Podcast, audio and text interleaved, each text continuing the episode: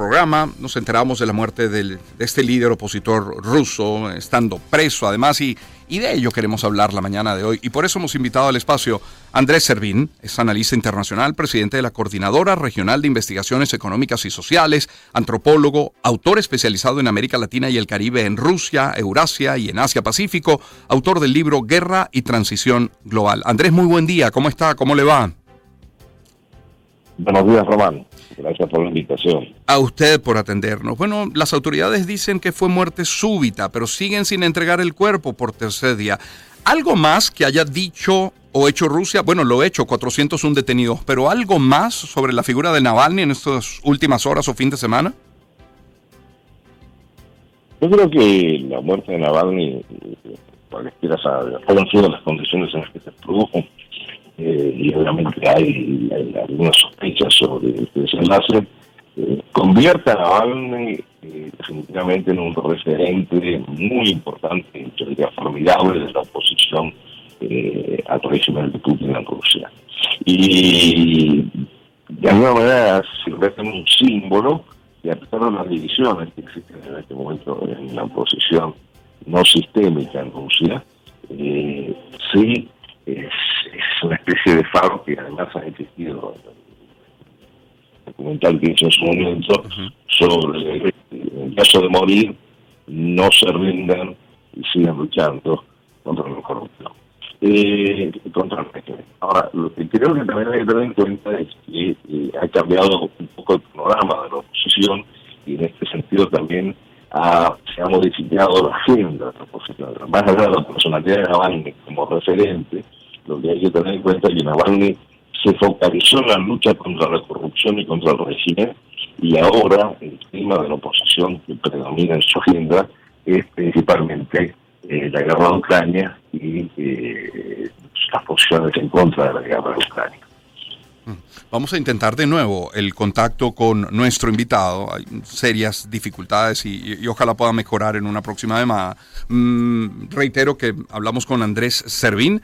Él es analista internacional, es presidente de la Coordinadora Regional de Investigaciones Económicas y Sociales, CRIES, es antropólogo, es autor especializado en América Latina y el Caribe, en Rusia, Eurasia y Asia Pacífico, es autor del libro Guerra y Transición Global, hablando sobre este caso, el caso de Alexei Navalny, pero de su fallecimiento, de su muerte el pasado día viernes. Ya le tenemos de nuevo en la línea, ojalá tengamos mejor suerte a esta hora. Andrés, hablar sobre cómo habrían sido las últimas horas de Navalny sería mera especulación. Hay muy poca información. Su esposa sí, en efecto, se dirigió a Putin, le dijo que pagará por lo ocurrido. De hecho, conocía la noticia, prácticamente los ojos del mundo se posan en Putin y su gobierno a, lo que pregunto, uno, ¿hay algún contrapeso hoy en Rusia, contrapeso de poder? ¿Y qué dirigentes o partidos opositores que hacen vida en Rusia puedan asumir ese rol que Navalny ha tenido hasta ahora? A ver. Bueno, eh, estaba emergiendo como un, líder importante justamente el que se presentó Nayerzhin, que es un candidato que tiene experiencia política, y eh, estuvo en la gestión pública y eh, que se presenta como el candidato de la oposición, para lo cual tuvo que recoger 100.000 firmas y ahora le están cuestionando el 15% de esas firmas como que son firmas espurias, ¿no? Pero de todas maneras, es, yo, insisto sobre esto, eh, este candidato sí ha modificado la agenda en, en, términos de establecer otra prioridad. En este momento la prioridad es parar la guerra con Ucrania, ¿no? Para la oposición.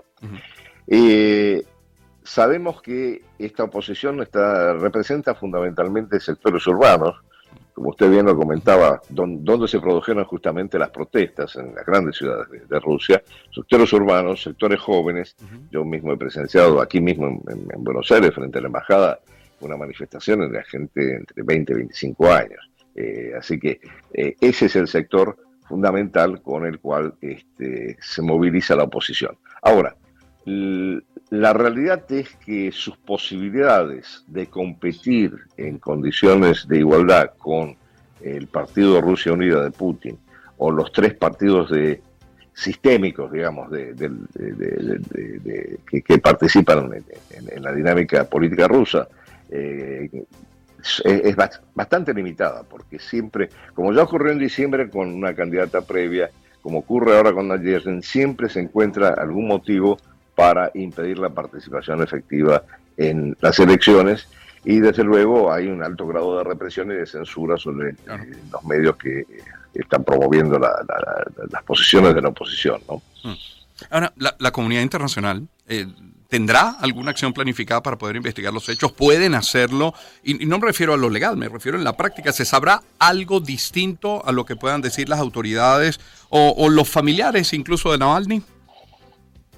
Yo tengo muchas dudas porque realmente eh, la opacidad del la capacidad de opacidad del sistema eh, en Rusia es muy grande. Eh, la comunidad internacional ha demostrado que a la hora de movilizarse, y no solamente en el caso de, Rusia o de Navalny, sino en otras circunstancias, eh, de movilizarse en función de la defensa de los derechos humanos o del derecho humanitario como tal, este, es muy limitada y además, a mi manera de ver, hay una percepción eh, desde Occidente, eh, inclusive un poco distorsionada de la figura de Navalny. Navalny no es lo que piensa Occidente, el liberal anti-Putin. Navalny es un eh, verdadero representante, fue en su momento un verdadero representante de un sector de la sociedad rusa que se resistía al sistema, eh, al régimen impuesto por Putin, pero también de alto contenido nacionalista y no necesariamente esa visión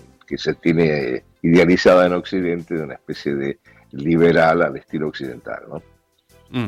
Eh, finalmente, ¿Cuáles podrían ser a la fecha, al día de hoy, año 2024, las debilidades de Vladimir Putin? ¿Es, la economía del país? ¿Es, ¿Sería un mal desempeño en la guerra contra Ucrania? ¿Es, es, falta de relevo? ¿Cuáles serían las debilidades?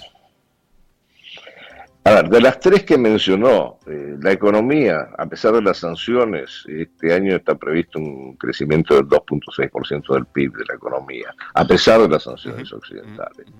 Cuanto a la guerra, estamos viendo que la victoria en estos días, la toma de Ardivka, muestra que eh, hay una superioridad evidente de Rusia en la confrontación con Ucrania. Y el tercer punto, eh, en cuanto a su debilidad a futuro, eh, por la falta de, en quién dejar, en quién delegar un delfín que lo sucediera, esa sí es una, debilidad significativa porque todo gira en torno a Putin en el sistema. Y, Putin va a renovar ahora en un mes, eh, seguramente va, a ganar las elecciones, obviamente, en un mes, en unos días, y va a asumir por seis años más y después tiene otro periodo de seis años. El tema es que no se ve bien dentro de ese entorno que lo rodea, que depende enteramente de él, tanto por eh, su participación en el sistema de la gestión pública como en la, economía, no se ve asomar alguna figura y no creo que él lo permita tampoco que lo pueda suceder. Bien. Andrés, muchísimas gracias por su tiempo esta mañana, muy gentil. No, muchas gracias por la invitación, Román. Agradecido. Gracias a usted. Andrés Servín es analista internacional, es presidente de la Coordinadora Regional de Investigaciones Económicas y Sociales, la CRIES, es antropólogo, autor especializado en América Latina y el Caribe en Rusia, Eurasia y Asia-Pacífico, autor del libro Guerra y Transición Global. Andrés Servín dijo... Navalny ya aparece en el, en el documental que se puede ver en, en, plataformas de streaming. Escuchad, tengo una cosa muy importante que deciros. No os podéis rendir. Si deciden matarme significa que somos increíblemente fuertes. Eso fue lo que dijo Alexei Navalny. 6.51 minutos de la mañana. Hay otros temas, de hecho... No